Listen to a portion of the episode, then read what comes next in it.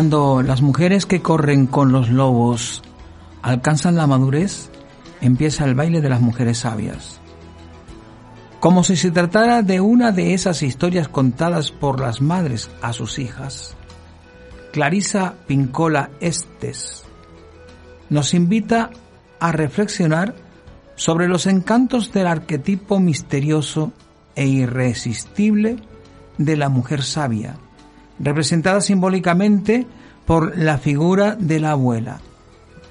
Desde las matriarcas de los cuentos de hadas, pasando por las mujeres anónimas que la autora ha conocido durante su brillante trayectoria como psicoanalista,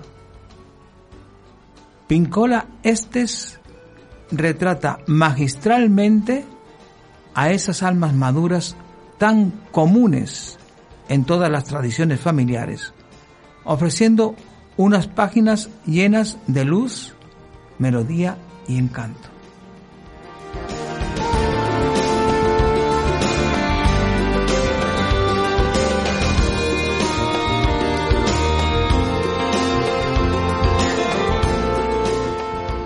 El baile de las mujeres sabias es el libro con el que abrimos nuestro escaparate de papel correspondiente al día de hoy de Clarisa Pincola Estes, por ser el título que hemos leído la pasada, el pasado fin de semana, este último fin de semana. Así pues, les saludamos, le damos la cordial bienvenida a nuestro, en nuestro escaparate de papel Javier Falero, que pone la voz y selecciona la música, Mm, a Dai Medina, que está en los mandos técnicos y quien le habla Manolo Concesión.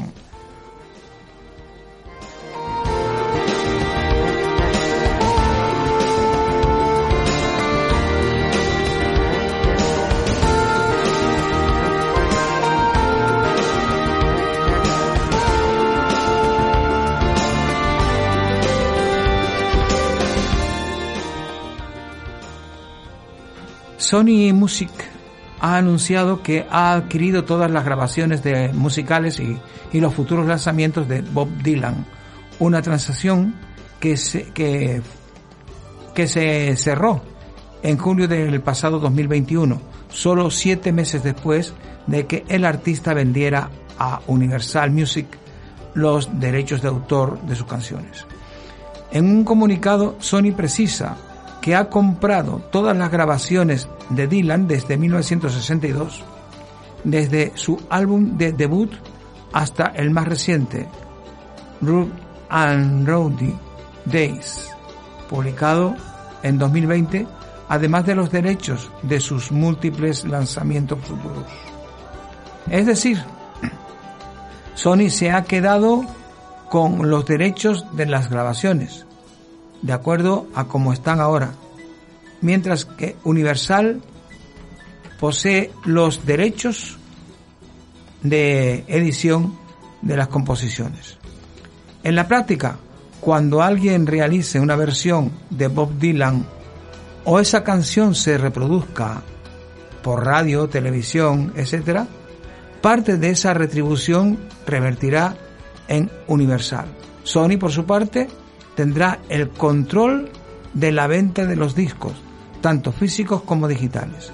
Según informa el diario El País, Sony no ha revelado la cantidad que ha pagado por las grabaciones de Dylan, pero se estima que Universal Music desembolsó a finales de 2020 unos 300 millones de dólares por los derechos de autor de sus canciones. El comunicado recuerda que Dylan grabó su primer álbum en octubre de 1961 con Columbia Records, propiedad de Sony Music, y que ese disco marcó el inicio de un recorrido musical sin igual por un maestro de la música que sigue teniendo un profundo y global impacto en la cultura. Dylan se ha mostrado contento de que sus, sus grabaciones pueden quedarse en el lugar donde pertenecen. El presidente de Sony Music, Rob Stinger, ha afirmado que Dylan es uno de los mayores iconos de la música y un genio sin rival, al que quieren hacer sonar por muchos años. Estamos emocionados por trabajar con Bob y su equipo para encontrar nuevas maneras de hacer que su música esté disponible para sus numerosos fans en la actualidad y para generaciones futuras.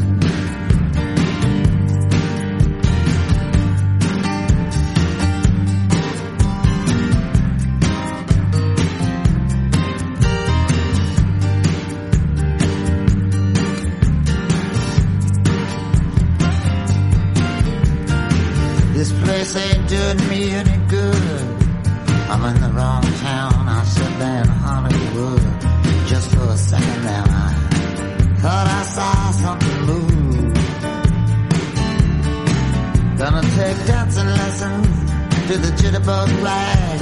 Ain't no shortcuts, gonna dress and drag. Only a fool here would think he's got anything to prove.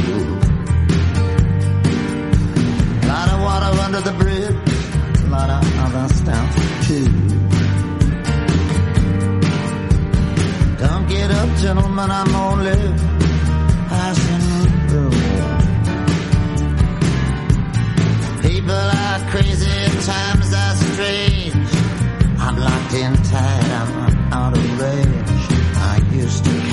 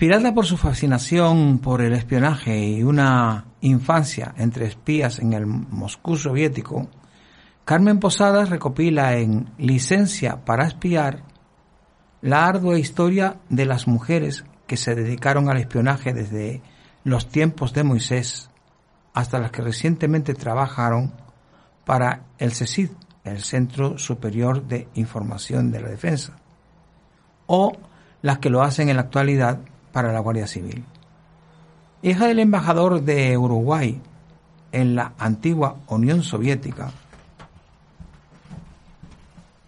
Carmen Posadas vivió su infancia en el Moscú de la Guerra Fría, nido de espías de la KGB. Aquella experiencia marcó su vida al evidenciar desde muy tierna edad cómo el personal que trabajaba en su casa también espiaba a su familia. Tras una ardua documentación y notas autobiográficas, publicó Licencia para espiar, editado por Espalsa, una novela en la que muestra su fascinación por las mujeres que se dedicaron al peligroso arte del espionaje. Después de haber novelado la vida de mujeres tan apasionantes como la Bella Otero, Teresa Cabarrús o la Duquesa de Alba, Posadas ofrece en su último libro un recorrido por la historia desde el Antiguo Testamento a la actualidad, presentando a mujeres en la sombra que a través del espionaje y utilizando los más ingeniosos ardides, incluyendo sus encantos femeninos, influyeron en acontecimientos decisivos. La razón de este libro es mi fascinación por aquellos que eligen ver sin ser vistos, sin ser vistas, habría que decir, porque buena parte de las vidas que voy a recrear son femeninas, no porque quiera contribuir a la agotadora lista de novelas de mujeres, para mujeres, sobre mujeres, sino porque pienso que aquellas que a lo largo de la historia se han dedicado a estos menesteres lo han hecho de modo más discreto. Otro atributo esencial de todo buen espía, que los hombres, y por tanto son menos conocidos sus logros. Porque si ellos han escrito la historia y movido los hilos con mano diestra, ellas, en cambio, eligieron las no menos eficaces artes de la mano izquierda, señala la autora. Posadas recoge en Licencia para espiar, entre otras, las historias de la bíblica Raab, cuya intervención fue decisiva para conquistar la tierra prometida, o de la Valteira, la juglaresa gallega, que se vio envuelta en mil y una intrigas durante el reinado de Alfonso X, Alfonso X. Describe también a las singulares y temibles envenenadoras de la India y aporta un punto de vista insólito sobre el asesinato de Julio César. Por estas páginas desfilan reinas como Catalina de Médicis y su escuadrón volante, aventureras como la inevitable Matahari, y también princesas que pusieron su talento al servicio de Hitler o españolas que se vieron envueltas en algunos de los complots más importantes del siglo XX, como Caridad Mercader. Todas ellas, y algunas más que no se pueden mencionar, demuestran que el talento femenino en un ámbito hasta ahora tan desconocido como el espionaje es inagotable y no conoce límites. ¿En qué se diferencia un espía hombre de una espía mujer? ¿Son ellos más arrogados y nosotras más calculadoras? ¿Quién es más valiente, más discreto o discreta, más sinuoso, más incapaz o más eficaz o más letal? Estas y otras preguntas tendrán que responderlas ustedes. Yo me limitaré a exponer los hechos para que puedan despejar todas las incógnitas, señala Carmen Posadas.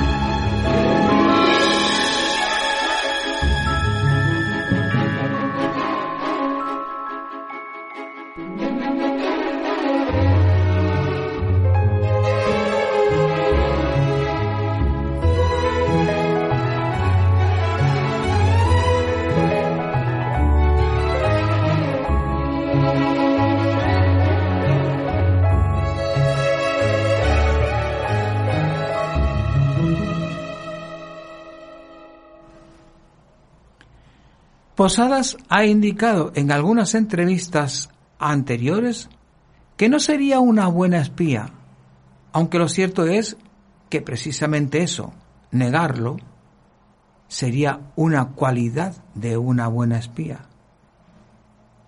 Y se le vuelve a preguntar si, y, también si alguna vez le han ofrecido espiar o filtrar, filtrar información. A lo que responde entre risas, tiene razón, una buena espía siempre niega que lo es. Dejémoslo en eso. En la misma línea tengo que decir que nunca me han ofrecido ser espía o filtrar información. Y me alegro, no sé si tengo el temple que esta profesión requiere.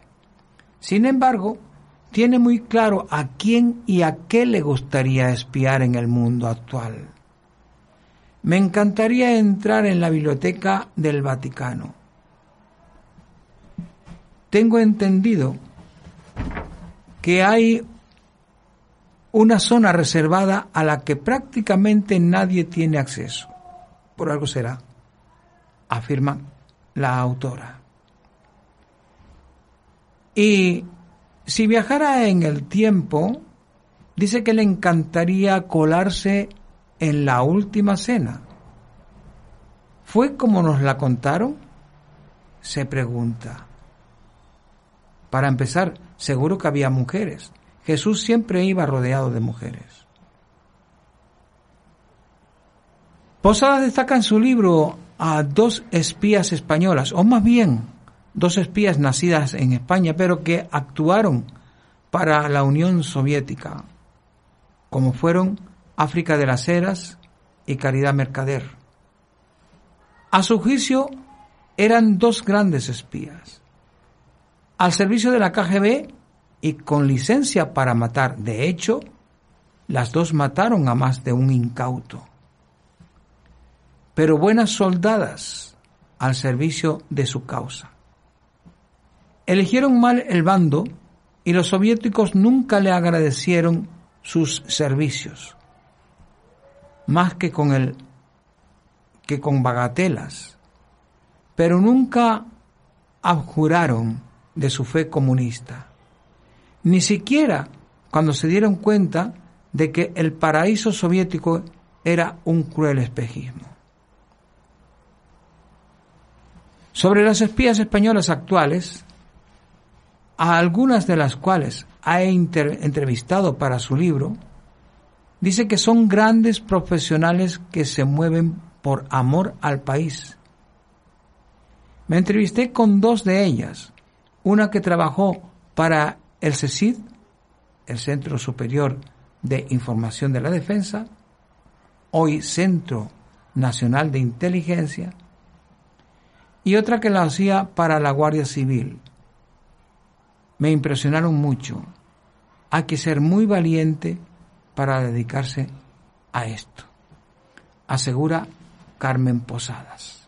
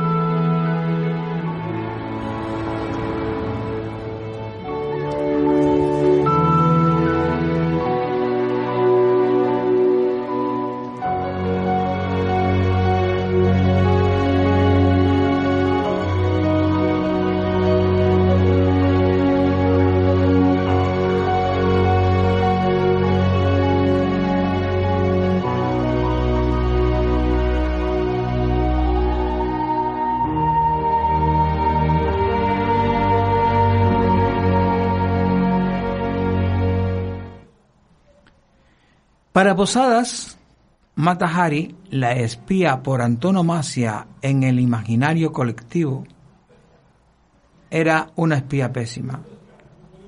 Empezó espiando para los alemanes por dinero y los franceses la descubrieron. Le ofrecieron convertirse en doble espía, pero era tan mala que se dieron cuenta que suponía un peligro y la delataron se armó un revuelo terrible, ya que ella era famosísima como artista. Fue como si hoy en día se descubre que Madonna es espía rusa. un escándalo. Por eso es tan famosa, por la campanada, no por buena profesional. Opina Carmen Posadas.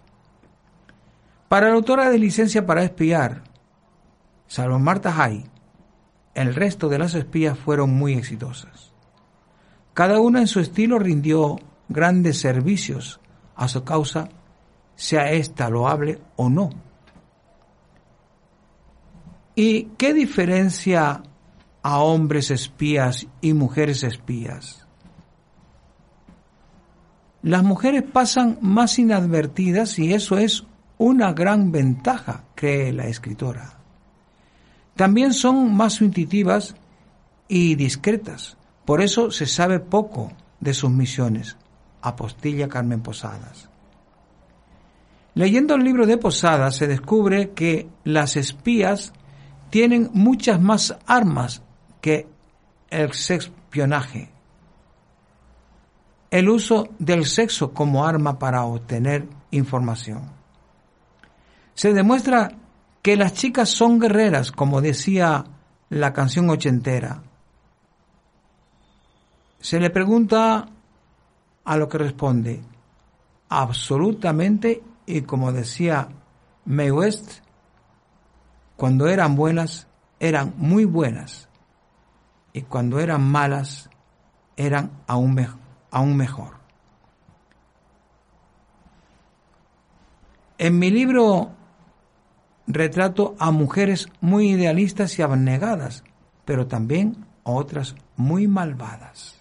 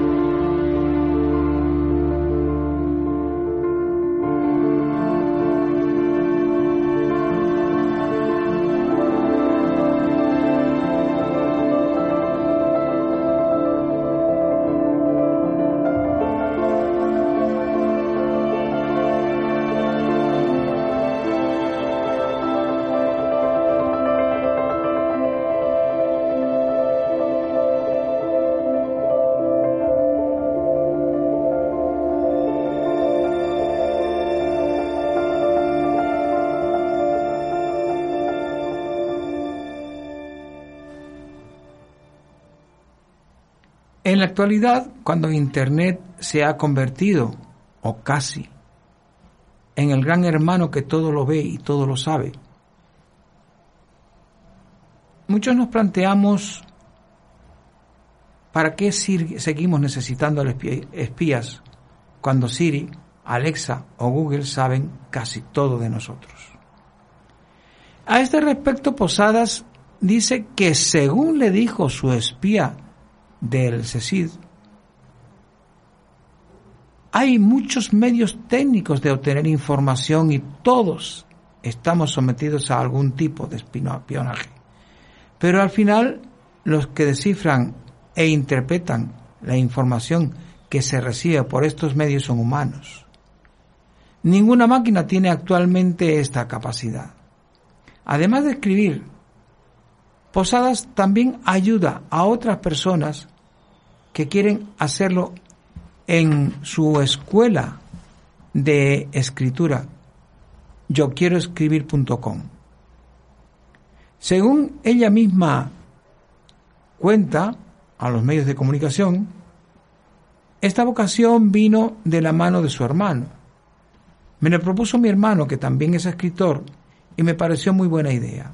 Me hace mucha ilusión saber que estoy ayudando a otras personas a cumplir con el sueño que yo tuve hace años.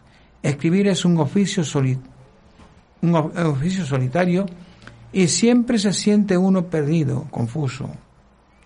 Ya hemos tenido más de 6.000 alumnos, algunos con premios literarios, otros que han visto sus obras llevadas al cine o a la televisión, y esto me llena de orgullo reconoce Carmen Posadas.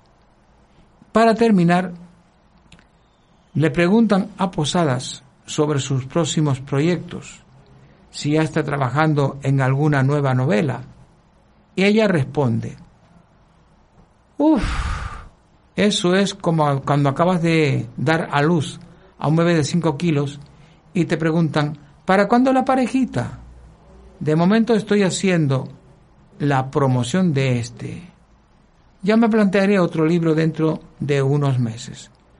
Concluye esta gran autora Carmen Posadas.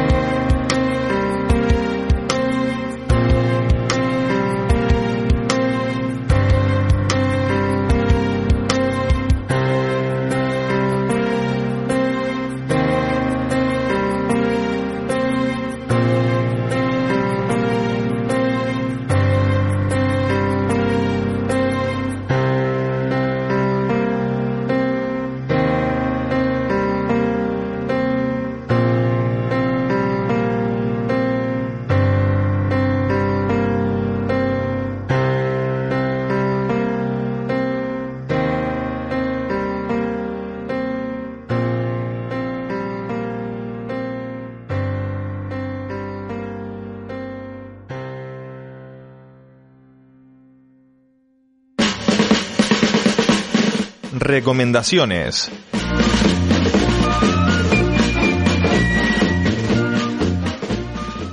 Don Winslow es el aclamado autor de 21 novelas entre las que destacan El invierno de Frankie Machine o Salvajes, que fue llevada al cine por el tres veces ganador de un Oscar Oliver Stone, El poder del perro, El cartel y La frontera, publicadas con gran éxito en todo el mundo, han sido adquiridas por Fox en un acuerdo multimillonario para convertirlas en serie de televisión desde el año 2020. Vive en Estados Unidos y ha ejercido como investigador experto en lucha antiterrorista y consultor judicial.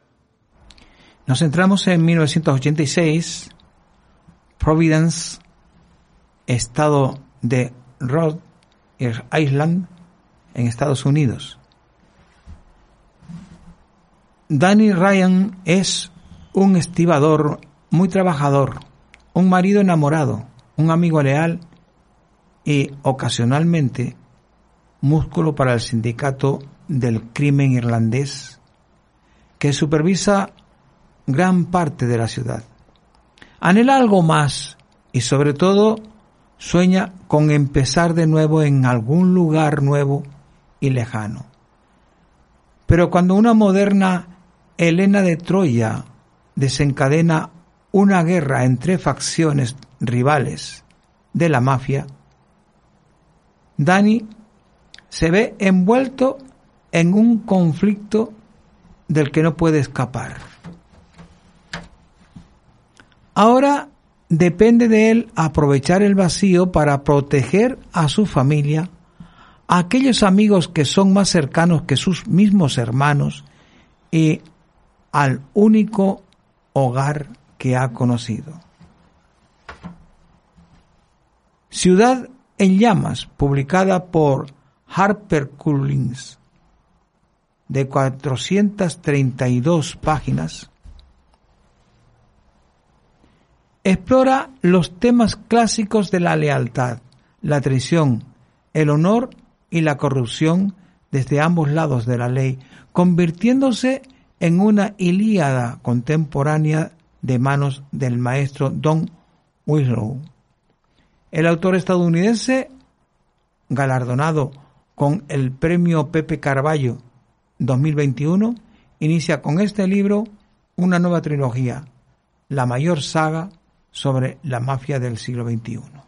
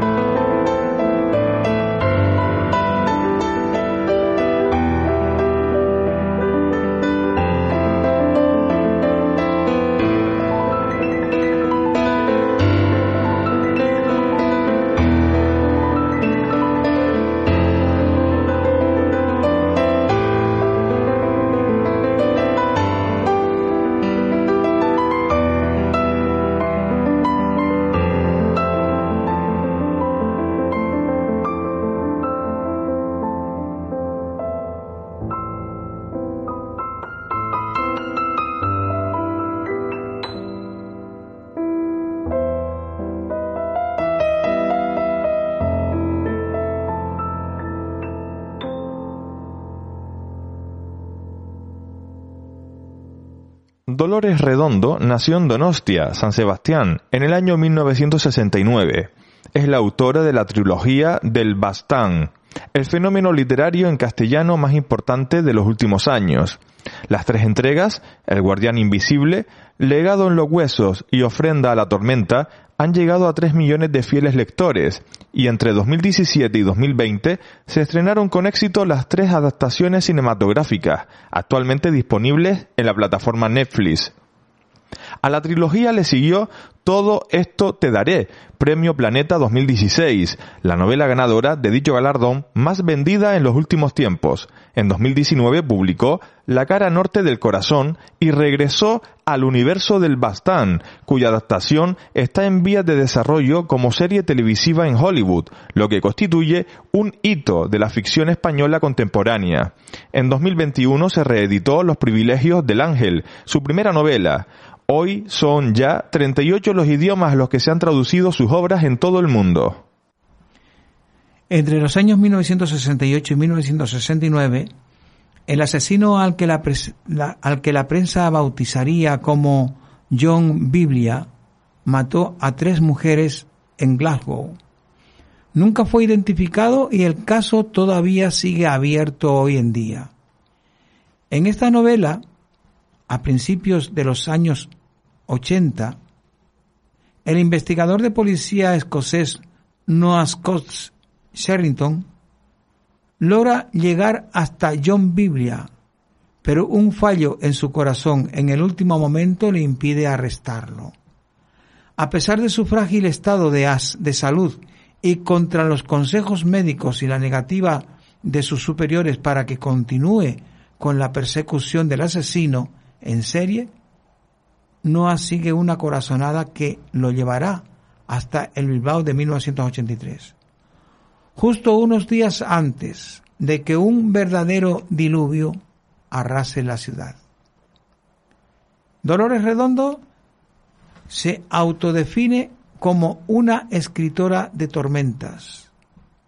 Y con esta nueva novela, basada en hechos reales, nos conduce hasta el epicentro de una de las mayores tormentas del siglo pasado, a la vez que retrata una época en plena ebullición política y social. Es un homenaje a la cultura del trabajo lleno de, nostalgia por un tiempo en el que la radio era una de las pocas ventanas abiertas al mundo y contando con un aura especial que, las, que la ha convertido en uno de los grandes mitos cinematográficos del último siglo.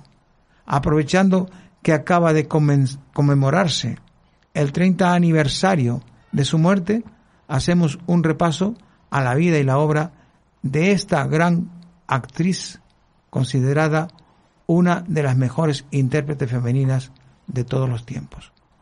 Con sus luminosos y expresivos ojos, su mirada dulce y su elegancia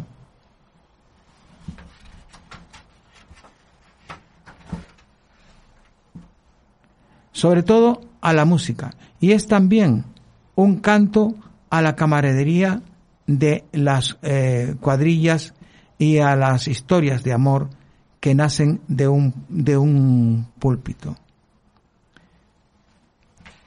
Esperando al diluvio,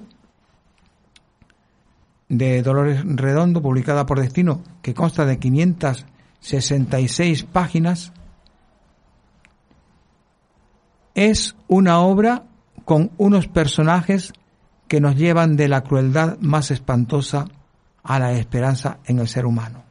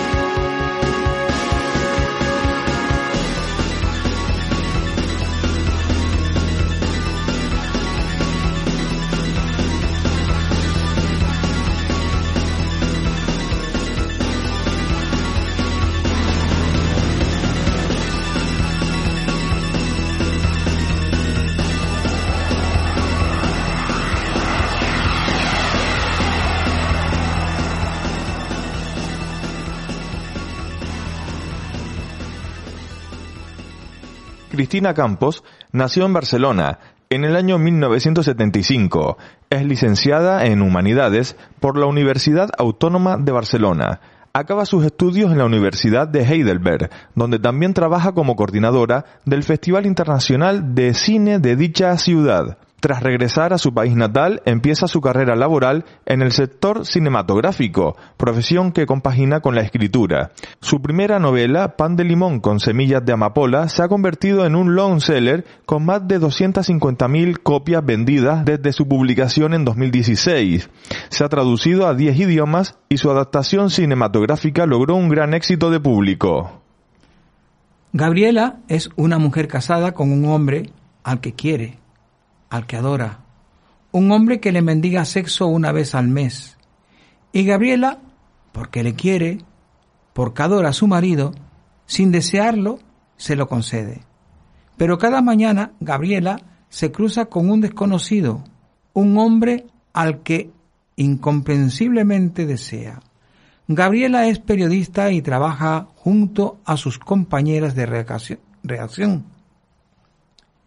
Silvia y Cosmi, Cosima, mujeres con las que ha forjado una preciosa y sólida amistad.